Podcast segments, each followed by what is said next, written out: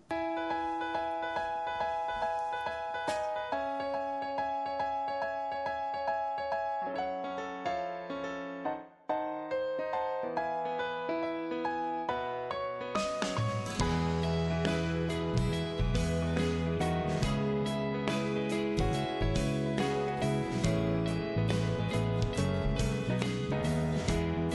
例えば今こうして僕のそばに当たり前あ、俺。。はいい。ということで、はい。えー今回は俺、えー私今日のプレゼンは辻本さんですねね、はい私の方からで。で、先日あの、のんちゃんとね、のんちゃんのめ、えっと、ツイッターで、明るい曲を作りたい。そうなんですよ。ね困明るい曲を作りたいらしいんですよ。ってるんですよ ね。コ 本ン当サートのに。バリエーションの中には明るい曲が必要だと。必要ですいよ。うあのお悩みツイッターが上がってましてですねはい。はいそれに答えるかのように僕は一つあの、えーこれ見てみなすこんな曲作ってくださいって出したんですそれが、そういうことやったんですそういうことですそうそうい見うのまがしたけど、はい、あのその帰りがですねのんちゃんから「何この動けるデブ」といや正直ねあれ僕も見て曲全く入ってこなかった曲は入ってこないですね、あれあは。の動けるデブが気になったでしもうょあのそこしか気にならなかったです。インパクトが強すぎてもう聴覚全然いか なかったえーっとねこれ紹介させていただいたのは韓国で、えーも韓とも国と人何のなんですかあの人サイっていうサイあのアーティストなんですよで、あの人自身アメリカに留学をずっとしてた方でうん。ですごく音楽センスがあの音楽の勉強も結構しててそれはあの、動けるデブの方ですそう。そうそう そう基本あの人で去年の2013年いいよいいよの全部全部言っていデブデブい言上うから目線2013あの人の作った曲で「カンナムスタイル」っていう曲があってあ、聞いたことある。そう有名なんですよカンナムスタイル聞いたことある。であのなんていうかなこれは超有名になって、MTV のおなんか年間アワードに候補にもなったぐらいの人ででへ YouTube で1億回以上の再生をしたと、ほででいや一応超えてましたようね、ん、すごい1ですね億回以上の再生、まあ、いろんなあの韓国人がバカバカやったんだという話もあるけどもうそんなもん超越してすごい人気がある人なんです、う。うーん。ヨーロッパでもアジアでもアメリカでもす中南米でもすごい人気なんですようんサイさんサイさんで唯一人気のないのは日本おえ日本だけがね全然ハマらないですねハマらな日い本人でなんでハマらないかって言ったら韓国人なんですね、はい彼は、で韓国コリアンでですごく有名なんだけど基本的にみ見たら分かるブサイブですわ ねあんまりその韓国の人だったらやっぱ韓流ヨン様じゃないけど、ん東方神起とかねはい。日本人の好きな韓国人っていうのはもう男前綺麗、はいかっこいいはい、完成された感じそうそう、はいところがこのサイっていうのはもう見た目ブサイクですわ、うん。美しくはないとそうデブデブのはいおっさんで、はいその顔もおっさんなんですねおっさんですねもういくつなんまあ年齢はちょっとわかんないですけどもただ才能はものすごいありますうでーん。韓国の2012年のロンドンオリンピックの韓国の公式ソングを作った人じゃなかったかへえ。なぐらいもう韓国でで、えー何がすごかったかっていうとこの人のもう世界中でこの「カンナムスタイル」がドワーッと大ヒットしたんですうん。ほんだらマドンナうん。がコンサートに呼んで「カンナムスタイル」を一緒に歌ったとかねあの踊りをしたとうーん。サイさんとマドンナが共演されたそんうですそうね MC,、えー MC ハマと共演したと、うん。すごいんですでに唯一ハマらなかったのは日で本もだなぜかジャパニーズにはハマらなかっ私その理由なんとなくわかります。たなんでですか日本には、パパイヤ鈴木がいます。いるからってこあそこ超えられないと思うんですよね、私。となるほどうんで確かにパパイヤすげえなんかねちょっと違うけど、あのね、日本人って、僕の、これか、あくまで考えですよ。僕の考えでなんだけど、日本人って、音楽センスってはっきり言ってね、世界でも、うん低いと思ってるんですよ。はいあはいの、はいヨーロッパとか、韓国、まあ、アジアの中でも、こういう曲が、やっぱヒットしないとダメだと俺は思ってあるーなんるですようね。ほど、ん。あの、エグザイルな悪口って、ここから悪口です。あの、あの飛ばして聞いてくださいね。エ火は入れませんからねそうそう。エグザイルじゃダメやと思ってるんです、僕は。うん。あんなふにゃふにゃふにゃふにゃ歌っとったら。すごいなで、じゃなくて、やっぱ力のある曲、度はちゃんとヒットにいかない国なんで、AKB、いつまでも秋元康さんの手そうのですね中でね、ゴうロんゴロと転がって、本当にいい曲が売れないような僕は気がしたんで、あのサイの現象を見てるともう日本じゃ全然知らないんですよ誰もというか、うん有名やなっていうのはなんとなく聞いたことあるって程度でところがもう世界中どこ行ってもこの曲は、まあ、流れてるというか大ヒットしてるんですけどうーん。だから日本人がいかにちょっとうん音楽的に後進国はっきり言って後進国に近い 僕は。ね、佐々木希さんのようないい曲もあるんですけど、そうですよう。ん、そういういい曲が売れないそう売れそんな世界なんですそうそうそう日本はそう売れ売れてるわけですね売れてます。僕はあのエグザイルも AKB も大好きですからえ えそこ行くエグザイルは、エグザイルは、あ大好のきですね違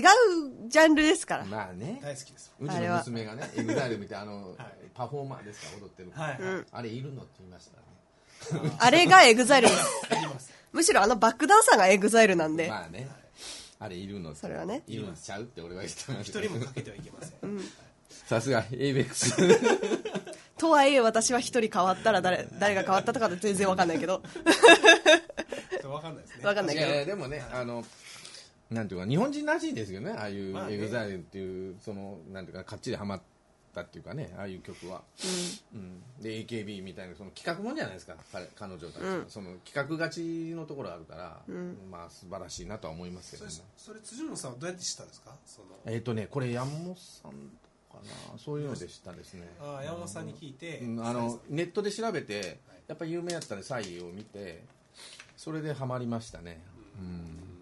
でも逆に言えばそのアイドル文化は日本が世界一じゃないんですか確かにそれは言えますね、アイドル分売り方の違いですよね、韓国って、うんあれなんですよそのエンターテインメントのもともとキャパがものすごいちっちゃいんちっよちゃいですねあの日本のもう何何十分の1しかない東京都でしのレベルでしかないわけでしょそ韓そ国れ全体あはの経済それはもう GDP 全か体です全体です、で、その中で占めてる、うんそのエンターテインメントに動くお金が韓国はものすごく少ないですだからちっちゃいみんな日本に来るんですよねうですねへえ外貨外貨を獲得しに来るとそうそう日本は歌とかそれでまだまだいっぱいお金が動くから、日本にまだ来るんですよ韓国、うん韓流がただ韓国人って目立つことじゃないとやらないあのでも蔡さんは韓国だけじゃなくて、世界中そですねのアメリカとか中南米、ヨーロッパ、うん全全世界でそう売れて認められてるわけでですねこの人変わってるのは、はいバリバリの反米なんですよあそうなんですかものすごそれでい反米のあの発言をいっぱいしてるんですよえあの戦争のこととかいろいろとねバリバリの反米なんやけどもそれでも受け入れられるというようなそのまあヨーロッまあやっぱりあのスタイルーうんただあざといところはないとは言えないんですけど、あの韓国人ってその、えー最最短というか一番、まあ、言い方悪いけど急所をついてくるんですよこれ受けるやろなって言ってるところドーンとついてくる、そのあざといという悪く言うとあざといし、はいよく言えば、えー目ざあのなんていうかなあの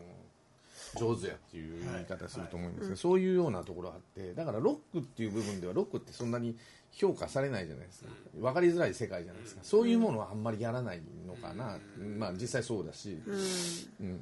でもあの誰やったかね映画とかそういうこういうもの作らせるとやっぱ芸術性は高いんですよ、であの日本人ってどうしてもそのアジアの文化っていうのは一級下に見てしまうんですよね、やっぱアメリカヨーロッパ、うんですね確かに他のアジアはそうそうそうそう下に見ますよねう日本人はどうしてでも実際、はい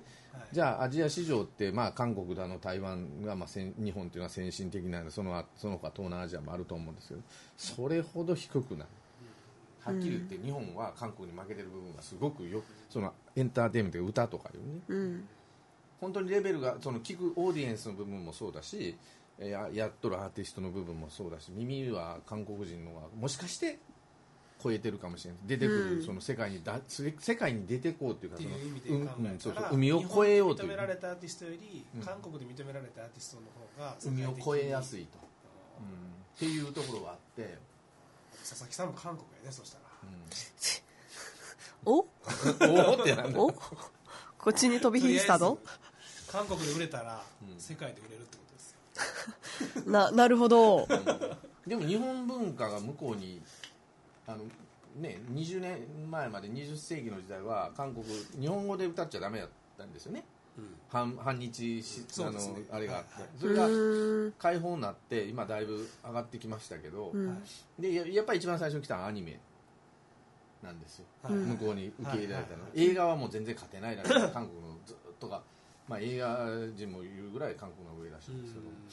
ーでやんっぱりアニメその次音楽だから英語福山雅治も韓国なのかなえそういうようなところがあって、うんだからチャンスですよ韓国はいチャンスえ行近きいまですね行きますか近いですよ ね韓国すぐ行けるからうんうん韓国料理食べに行きたいですねだ飯食いに行きたいよ飯は普通に行ってください、新大久保でも大丈夫ですからでもあのなんていうかなそういうところでいやその日本人ってもっと目を開いて目の前にまあその際だけに限らず東方神起だけ,、まあ、だけじゃなくて、うんあの韓国にも素晴らしいあんまり韓国のことばっかり言ったら韓国のこと好きなんて言われるかもしれないあんまりそういう意味ではなんていうのかな推しは少ないんですけど、でもいいアーティスト多いですようーんあのたまにそういうのは見つけると楽しいじゃないですか浅井さんだけじゃなくて、うん世界に認められてるアそーうティストがいくつかい何いくつかやっぱおるまあ一番はサイですよねサイ最近でやっぱあれあのインパクトはすごいですよ踊れて、でまあ基本その自分で作って口パクじゃないあの、えー SE でやってるんだけども、うんうんうんやっぱり力あるというかこの人最後、えー、と去年の韓国の大統領のえー就任式で歌ってるようあなあそうなんです結か構なこ待遇でやってる 就任人式でも浅井さん歌ったんだでっすたんですねよで「カンナムスタイル」をやってやっぱ世界中で認められた人っていうのは、うん日本もそういう人が出てきてほしいなとは思いますけどね、なかなか、あのー難しいんで世界中に認められるっていうか音楽っていうのは、はいはうーんまあ、昔僕らの世代だと YMO いはいイエローマジックオーケストラが世界で、えそういう略だったんですか、うんイエローマジックオーケストラ知らなか初っめた初めて聞いた YMO は知ってたけどあの人らはスター火ついたの向こうですからねアメリカですから、ね、へテクノえポップっていうのはあああいう音楽はあったんやけどもそういう龍一さんですうよん坂本さんという坂本龍一さんと細野晴臣さんと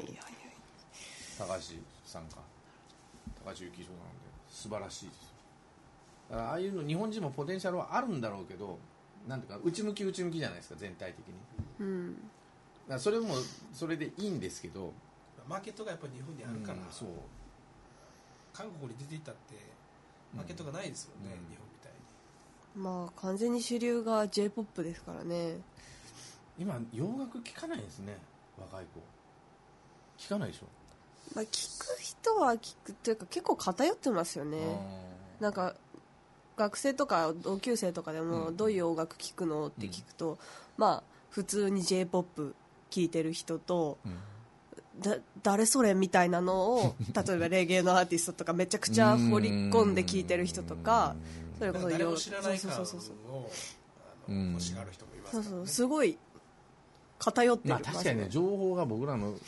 時代とはもう数段違うんでいるんですよ鶴本さん、うんアーティストいっぱいいるんですよ、うんかっこいいアーティスト、うん売れないだけなんですよねうんまあ売り方とね売り方もあるかもしれないけど、うん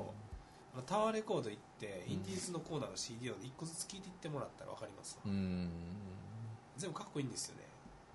だってクラス9でもねはいいい曲はありますよねまあでも曲はもう本当皆さんかっこいいしレベルものすごい高いと思うんや写真は奇跡の一枚かもしれんけど 奇跡すごいすごいかっこいい可愛いうん綺麗なばっかりですもんやっぱりとまあみんながみんなその、日本で日本でというかこう、AKB とかね、それこそ AKB とかジャニーズとかそこら辺と並んで売れることを良しとしてない人とかもいるわけじゃないですか、別にそこに乗るのが目標みたいなうんうんのじゃない人もいっぱいいるわけで、だから世間的なブレイクだけが目標じゃなくて、価値観が変わってきたよね、うん昔で言えば売れるイコール、あのしレコードが売れるテレビに出る、うん、ラジオに流れるとか、うんまあまあいろんな方が大抵がその売れるというスタンスが皆さん一緒だったじゃないですかはいでお金が入る、うんお金デビューするみたいなデビューするそうそうメジャーデビューするはい、ところが今はその YouTube でもね、うん何人でも見せようと思ったら見せられるしそういうクラス内みたいなところで出てくればその知らない人でも広がっていくってなればいいあの多様化は多様化してるかなうんとその広げようと思ったらなんぼでも広げられるとうん今いい時代だとは思いますけどただ片っぽで焦点が絞れないですよねそうそうそうそう分散しますよね、うん絶対うん絶対こういう目標があるんやとメジャーデビューするんやってメジャーデビューするのはいいんやけどメジャーデビューしたら先がどうするかっていうのもあるんやけど、うんメジャーデビューっていう目標に向かって走っていく方法がいっぱいあるからどこ走っていいかわからへんような気がするんですよねあっち向いたメらこジっャちーデビューってね毎年何百組のアーティストがするんですよ、うん誰か一人でも言えますか言えない去年メジャーデビューした人誰知らんうんなるよね言えないでしょ、そんなもんなんですよ、うんメジャーデビューしてもそうそうそう売れないみたいなのもありますかなるだから僕その ABEX からまた別のほ人どで、うねん情熱マリコさんじゃなくて、うんうん情熱えー、ABEX からまたデビューした人がいるんですよ、うんその人このまだその人今 ABEX やってますわ、うんうんやってるけどこの前 PV 作ってましたわほうほうほうほ全部自費ですよへえう GPV それしんどいな大変 ABEX に所属してるのに、うん PV 自分のお金で作らなかったんですよはだあから ABEX もいっぱい契約結ぶけど、うん結局自分お金出してプロモーションしていくのなんかお前でやれともうす何人かだけなんですよねもうよほど大物年間で何アーティストも10アーティストもないぐらいじゃないですかうん逆にでもその人としか言えないですよね僕らだだから世間的なブレイクしてないですよね ABEX がいくら頑張ってても、うんでも今レコード会社でいっぱいあるじゃないですかそうそでも ABEX の独り勝ちなんですかね基本 ABEX は音源だけで食べようとしてないですようん他のレコード会社はまだいまだに結構音源にしがみついてるところではいはいはいはい CD 売って利益出そうとしてるんですよ、うんでも、うんそれがもうビジネスモデル崩れてるうんけどなかなか買えへんですね、ジャスラックとかあるからね、で、うん ABEX はタレントをいろいろうんいろんなところにこうタレント活動をさせて収益モデルをなんか360度経っていうんですけどねうん ABEX の経営の仕方を、うんその CD であの CD 発売してその音源30002000で売ってうん1700円利益になるとか、うんうんそういうのをではもう収益そこ出ないとそうそうそうそのそこにあんまり集中してなくって、うん格経営してそうそうそうそうなんですよアーティストの抱え方が違うんですよね他のレコード会社とか所属事務所とうん ABEX はだから ABEX は確かに一人勝ちですよねそうでしょ今見ててもうん浜崎さんやうんなあの EXILE やらうん、うんうんあの AKB もそうでしょでジャニーズジャニーズはいないのかまあ後でね ABEX に入ってる人も多いですから、独り勝ちというかねだから海外のアーティストも掘り込んできたりするそうそうそうそうそう、うんねでも今もう CD はものすごい厳しいからね 松浦さんの独り勝ちですね社 長の羨ましいな羨ましいんですか羨ましいしっかり儲けてんねんいやまあまあまあでもだから昔から比べてスタイルがだいぶ変わってきたっていうのは確かにねいでサイさんの CD は日本では売ってるん売でっすか、てるんかな見たことないですねああそうですアマゾンですねうんでもあのしまあ彼自身のそのスタンスうんっていうかその僕はあんまり、えーこだわりはないんですけど音楽性っていうのは何でもやっていくっていうスタンスみたいなんですようんうんあのえーっとアメリカジャンルってことそうですそかうそうアメリカであのずっとアメリカ留学してた方なんで、はいあのなんていうのかな、えークラシックじゃないけどもそういったいろんなスタあのラップなんですよねこの「カンナムスタイル」って基本的に、うんあの韓国語のラップでその、うんそれでダンスミュージックをこう混ぜたような歌なんでそういうようなんでいろんなことをしていくとただやっぱり売れ線っていうのは彼は知ってて今度その次に出た「ジェントルマン」っていう曲も同じようなラップの、えーでダンスミュージックをやっててでその前の「Right Now」って曲はどっちかというと、まあ、音楽的あのメロディアスではないけどメロディーをちょっと重視した曲ああうんででやっぱり基本的に歌はうまいですわうん声がちゃんと出ててで韓国人の素晴らしいあの素晴らしいというか日本人とは明らかに違う のは歌がうまいです間違いなく歌がうまないと絶対売れないです、っていうぐらい歌はちゃんとした人しか出てこない日本人ってやっぱり結構怪しい人ちょいちょいいるじゃないですかいじりますからねうん映像映像じゃな誰いとは言いませんあの 編集でね そうそうそうあのうまいんだけどプロレベルじゃないっていう人うんあの素人で素人に毛が生えたとは言いませんけどもあんまり、まあ、2曲目3曲目歌うのは辛いなって人が多いんですよ、どっちかというとところが韓国の人はやっぱりその昔からある程度その代わり人数少ないですよみんながみんななってきてないという感じ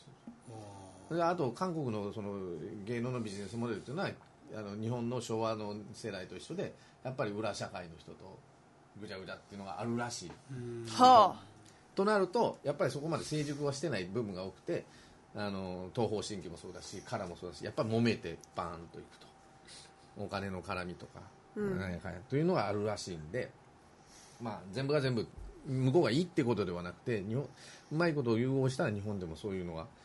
成功すると思うしやっぱり基本的には歌うまくないとうんっていうのは僕もうんそうなんですね、だか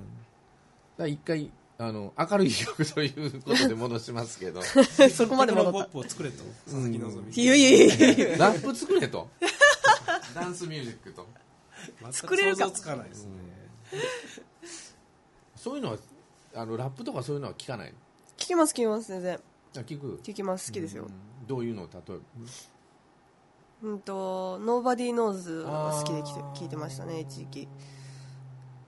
なんあと昨日あげてましたけど「クレバあクレバーね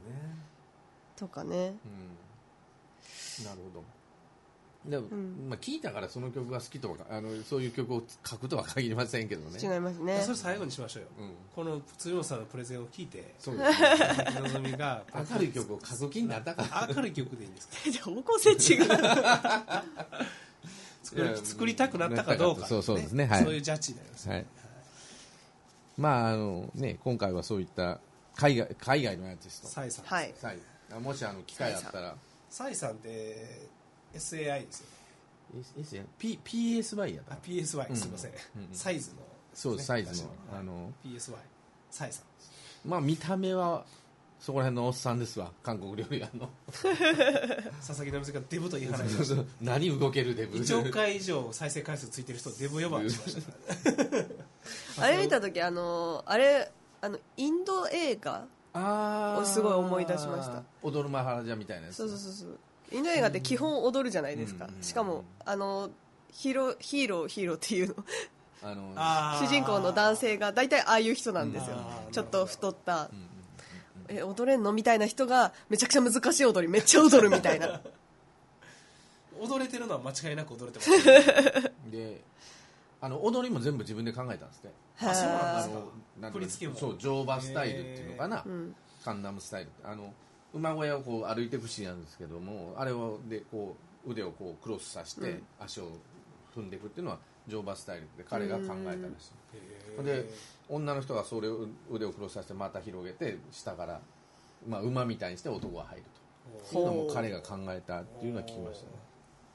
それはすごいですねうん、だから才そやっぱ才能あるな才、うん、で今後彼も年に1回か2回は出してるしやっぱりその、えービッグイベントには必ず出てるらしいんであのもしよろしければ ははい 見てくださいということではい僕も昨日ツイッターで見たらなんかあのほんまに、テクノポップ音楽なんとなくテクノっぽいうんうんかなっていうぐらいで、まあ、映像しか入ってこなかっインパクト強すぎるでしょあたれそうそう映像のインパクトが強すぎて、音楽全然入ってこないカンナムスタイルはね、うん、やっぱああいうの見るとやっぱ世界広いというかアジアでも学れんというか、そうですよねわかりましたはい、聞いてみましょうかはい、よろしくお願いしますということで、はい、さあ今日の辻本さんのプレゼンは、はい、佐々木希の心に響いたか明るい曲を、書こうかなと思ったかなんかハードル下げてますねいやいやまあまあ、まあ、いやもう書こうと決めたかどうかそうそうそうそ強気でいきましょうきっと思ってくれてますよ、うでいかがでしょうえー明るい曲を書くという点においては全く参考にならなかったです けど2連敗です ねまあいいや全く参考にならなかったですけ ど「カンナムスタイル」は ちゃんと聞いてみようかなと、はいよろしあくお願いしお思いましたサイさんにしとけばよかったそしてそれと同時にもう一度「パパイヤ鈴木」を聞こうと、ますはいはいありがとうございます自分で曲書いてるんでし 書いてないとあの人自身書いてないですね書いてもあの人は振り踊りでしょうん、振り付けダンサーが基本ですからねうんょ僕あのダイエッターとしてはすごい尊敬してますけどねダイエットしますねあの人ね、うん痩せてないへ痩せたんですよ最近痩せたの、おーへねーうん娘さんができてね、えまあどうでもいい話だはいはい失礼しすいまはいまあ、ぜひ見てくださいはいはい「カンナムスとタイいうル」ことではい、さあ今日はこの辺で、はありがとうございましたありがとうございますまた次回もよろしいしますいさよならさよなら